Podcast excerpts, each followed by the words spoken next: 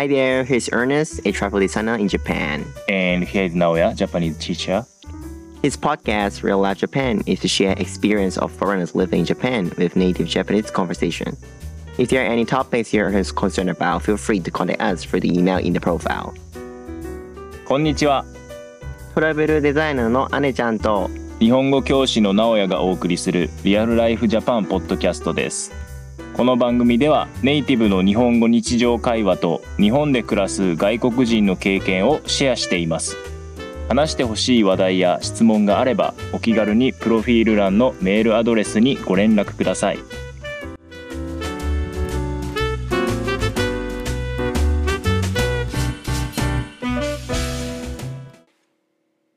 はい。今回も始まりましたリアルライフジャパンポッドキャストです。えー、まだ19回目ですけど、うんもうすぐ20回ということで、すごいですね。あの、嬉しいですね、姉ちゃん。ありがたいことで、はい。ね、最近実はね、はい。視聴回数がね、500回超えましたね。あーそうですね。おめでとうですね。おめでとうございます。はい。皆さん聞いていただいてん、本当にねありがとうございます。ありがとうございますん本当にはい本当にそうです。あのーで今日はですね、えっ、と、まあ、前回は食べ物の話したんですけど、うん。今回ちょっとあの勉強に関することに近いことを話します。そうね、放送の、放送日うん。の2週間後ぐらいかな。そうだね。うん。ね、テストがあるもんね、皆うんうんさんね。うんそうです。あのー皆さん今日本語勉強している人は JLPT というテストをに向けて、えー頑張っていると思うんですけどうんうん。12月に、えーテストがあるので多分今結構みんな必死で 頑張ってると思うんですけど、えー今日はその JLPT について姉ちゃんとちょっと話したいと思います。そうね、うんあの、その JLPT に関する話ですね。うん、あの、まあちょっと2回分けてね。そうだね。こん今回はちょっと、まあテストについてということで、で、まあ次、次回がね、はい。その実用編っていうかね、はいその資格取ったら、まあ学校とかお仕事でどういうふうに活用できるのか、そういうお話もできできたらいいなとは思ってますね。はい。そうですね。のはい。すごい気になる人がすごい多いと思うので、そうですね。はい。そうですね。よかったらぜひ聞いてみてください。はい。じゃあ今回はまずは、まあテストについてということで。そうですね。うんうんうん実はですね、うん。僕受けたことないんですよ テストがねそうみんな「はあ?」みたいな「なんで?」みたいな思うかもしれないですけどその事情がね次回にお話そうですね。うん。ちょっと僕ねあのテスト本当に分かんないのでちょっうと簡単に説明してくれますか、わかりました。はいわかりました。はい。えっと、テストの名前はまあ JLPT ですね。うんえっと、で、まあ、あの、テスト日本では2回あります。7月と12月にあります。うんうんえっと、国によってね、えっと、1年に1回だけの国もあります。あじゃあ海外でも受け受けれられるんます。やね受けれます。日本では7月と12月だけど、えー多分、まあ、ヨーロッパとか、まあ、国に本当に国によりますけど、うーんえーテストが1年に1回だけのお国もあるのでちょっとまあそれはね、えっとウェブサイトで確認して、うんうん。えーください。すごいね。年1か。一もう1回だけの勝負。そう。年一って結構、ね、厳しいね。厳しいよね。それがダメだったらもう1年かって思うよね。そうですそうです。そうなんですよ。うん。しかもその受験の場所うん。もやっぱり大きい町が多いから、うーん。えー日本ではね受けやすいどこの町でもまあ受けやすいと思うんですけどうん海外ではやっぱり、えー大きい町だけで受験ができるから例えばちょっと遠いところに住んでる人にとっては結構大変かもしれないですねうん1年に1回でっていうことで。なので皆さんしっかりあの勉強して から行きましょう。そうですね。そうですね。で、まあそれが日程とか場所とかなんですけど。うんうん。で、その内容ですね。受験の内容なんですけど、まあ大きく分けて2つのおパートがあります。うんうん。1つ目のパートには、えーまあ言語の文法とか、うん。えー語彙とか、うん。あと、えーそうですね。文法とか語彙に関しての問題とあと読解に関する問題があってうんうんうん。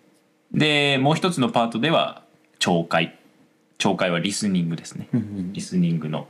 やっぱ主に、まあ、リスニングとリーディングがメインかな？そうです、うんうんそうなんです、うんうんだからスピーキングがないんですよね。うーん、まあ、め、多分スピーキングすごい得意な人と不得意な人もいたりとか、いまあスピーキングもリスニングもそうなんやけど、そうですね。そうですそねこら辺、まあでもとりあえず JLPT はね、うん。その二つがメインということで、そうです。ちなみにその結構レベルがあったりはするよね、なんか難易度っていうかね。そうですね。そうですね、一番難しいのが N1 うん。です、えー一番簡単なのが N5 なので、うんうんうんうん。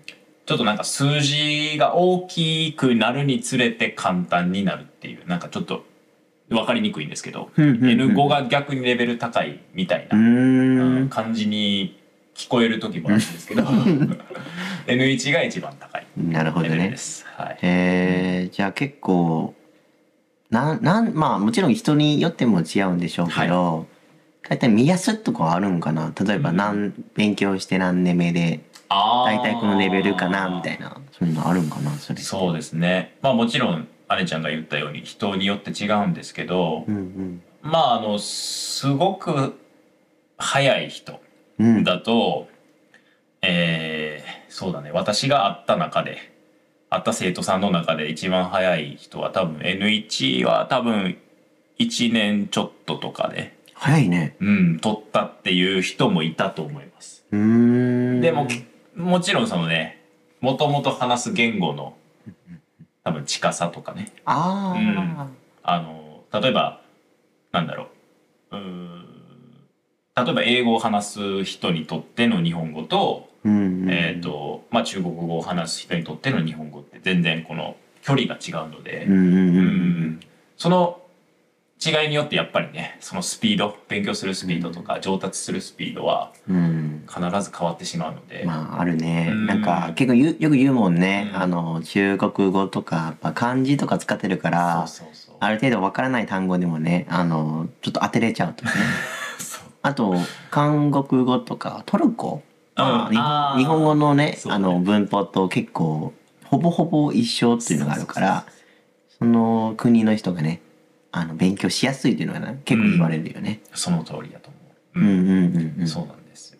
だから、あんまり人に、人のペース、他の人のペースはあんまり気にせずに、うんうんうん。勉強は楽しみながら、うそうね。ん、やってほしいかなって、個人的には思ってますね。うんうんうんうんうん。まあなんかそっちの方がモチベーション高いしね。そうそうそうそう。うんうん本当に自分のペースでいいと思うから、うん。まあ、もちろん早く学べることはいいことだけど、うんう。うんん。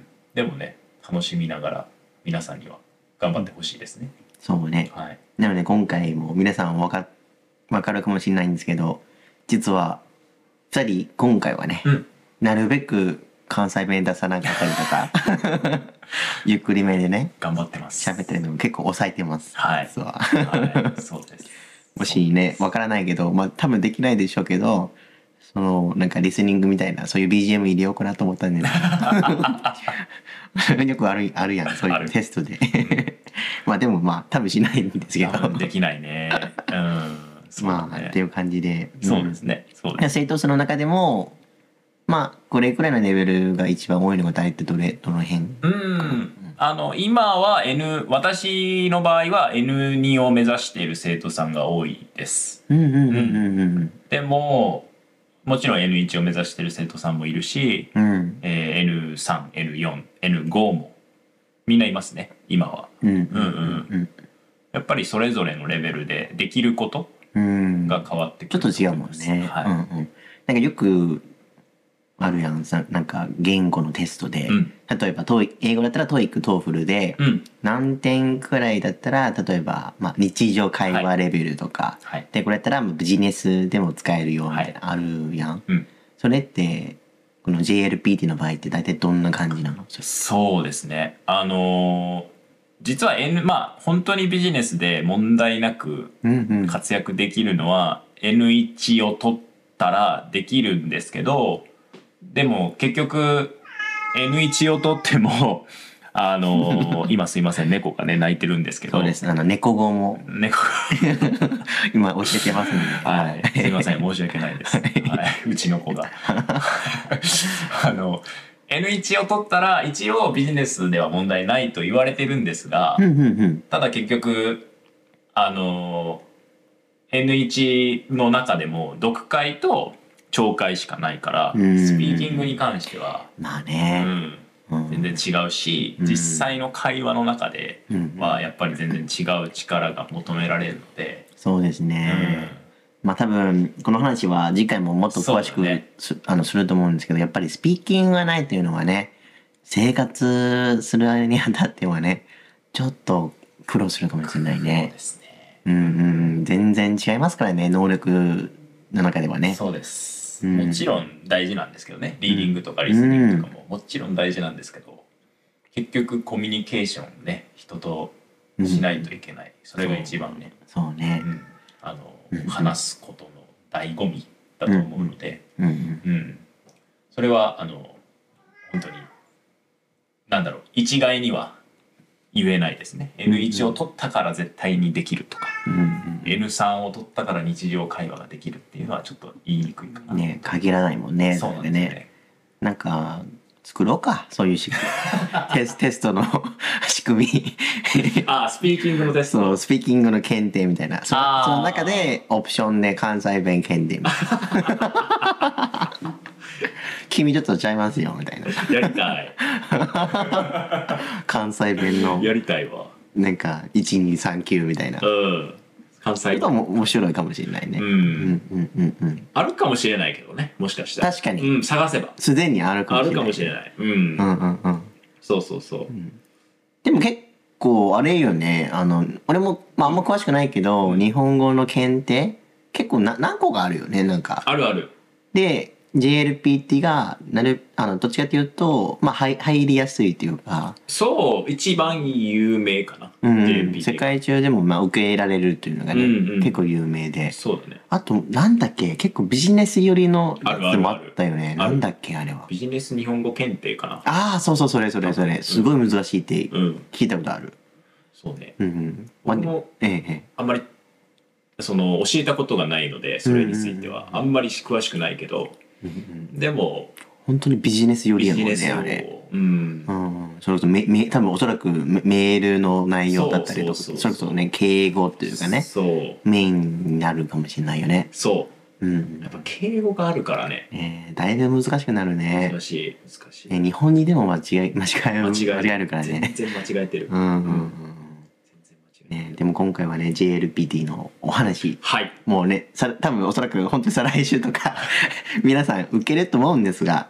はい。皆さんこの話がねあのあのその中でもおそらく JLPT もわからない人もねいそうですね。たりして、そうですそうです、うん、ぜひぜひご興味があれば、はい。えー検索していただければいいかなと思います。はい。じゃあ皆さん時間になってきましたので今回はここまでで今から関西弁コーナーのお時間です行きましょう。行きましょう。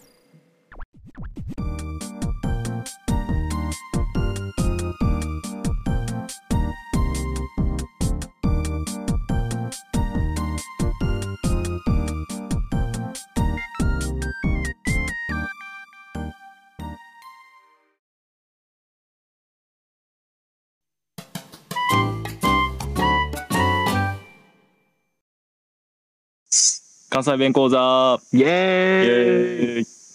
直哉関西弁でないやん。関西弁は関西地方で話されてる言葉やねんけど関西地方は大阪とか京都があるところやねん。じゃあこのコーナーではそこら辺の使ってる言葉を学べるってことだよね。そう。このコーナーでは関西弁についてみんなにシェアしていきたいと思ってんねんな。ほな行こうか。行こはい今回も始まりました関西弁講座 関西弁講座のお時間です。はい。はい、ちょっと噛みました。すいません。えっとあねちゃんあの JLPT ううん。受けたことあるん？ないな。ないよな。うん。え N1 もう受けたことない、ない。ないよな。全くないわ。ないんや。ないんや。そうかそうか。うん。あの今 JLPT の話してうん。僕の生徒さんいっぱい JLPT 受けてんねんけど、うんうん。N2 とかうん。N3 とかうん。の生徒さんが結構いっぱいおんねんけど結構上級者多いね。そう今多いのよね。うんうんうんうん。で JLPT の話じゃないんだけど今回は、うん、そう。僕が言ったのはね、うん N1、N2、N3、N4、N5 やね。かな。うん。うん、1から5があるよね。そうね。で、実はね、この数字がね、はい。めちゃくちゃ関西弁なんよね、実はね。うん。僕そうなんですよね。うんまあ姉ちゃんもそうですけど。それがね、多分おそらく関西弁喋ってる人間がね、なかなか直せないと思うよねう。ーん、そうだね。うんうんあんまり気づかないけど、1、もともと1は標準語では、何やろな何か何かなわかわかんない。一一一。1、一？一？あ1はあんま変わらないかもしれない。一？そうね。うん。一。1、2、二？3、二？二？って言わんちょっと。関西人は2、二？って言う二っていう。そうだね。関西関西。弁。関西弁は？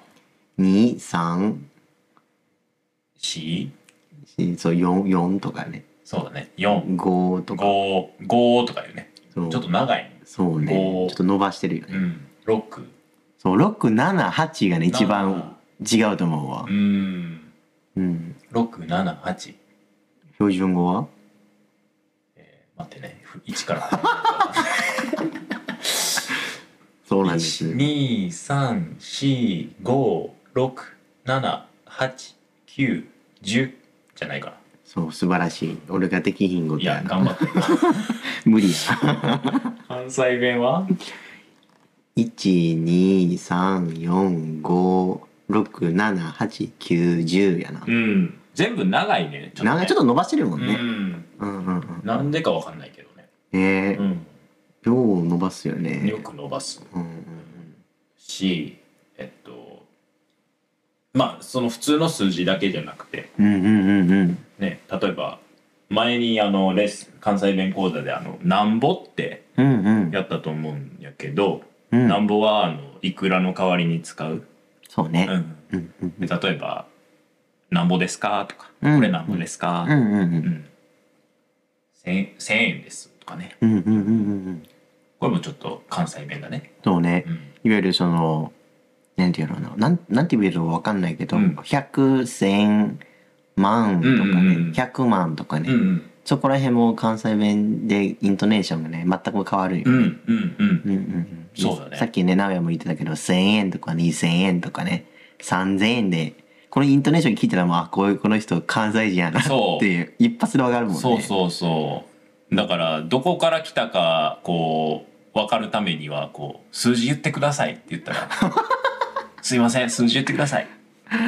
いきなり？」意味が分からない。カウントダウンしてください。ま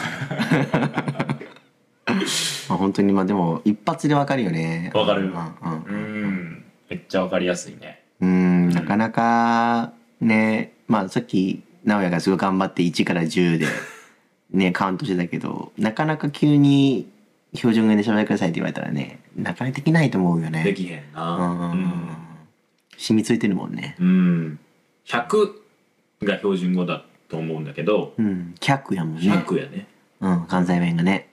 1000 1000、1000、1000よね。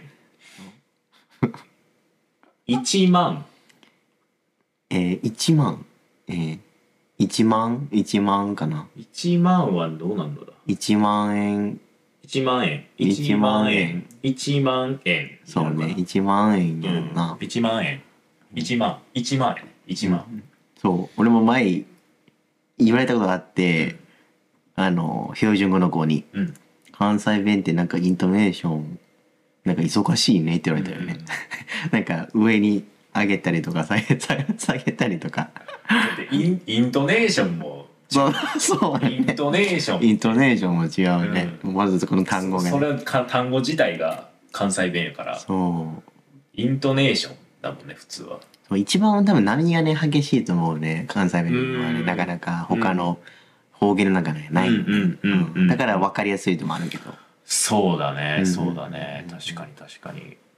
あの面白いよね。まあうんイントネーションにちょっと皆さん日本に来た時にうん。例えば日本人と話す時にちょっと相手のイントネーションを聞いて、うんうん。あこの人この辺から来てるかもなそみたいな、う面白いね、うん、予想してみると面白いか逆にその予想がねあの当ててたらすごいびっくりされると思う、も関西からですか。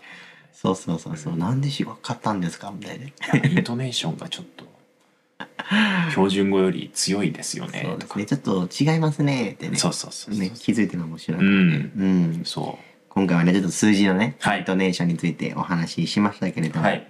えーそろそろ終わりの時間になりました、はい。えー皆さん楽しんでいただけましたでしょうか？ポッドキャストの感想や今後話してほしい話題があったら気軽にメール送ってください。それでは次回またお会いしましょう。またねまたねー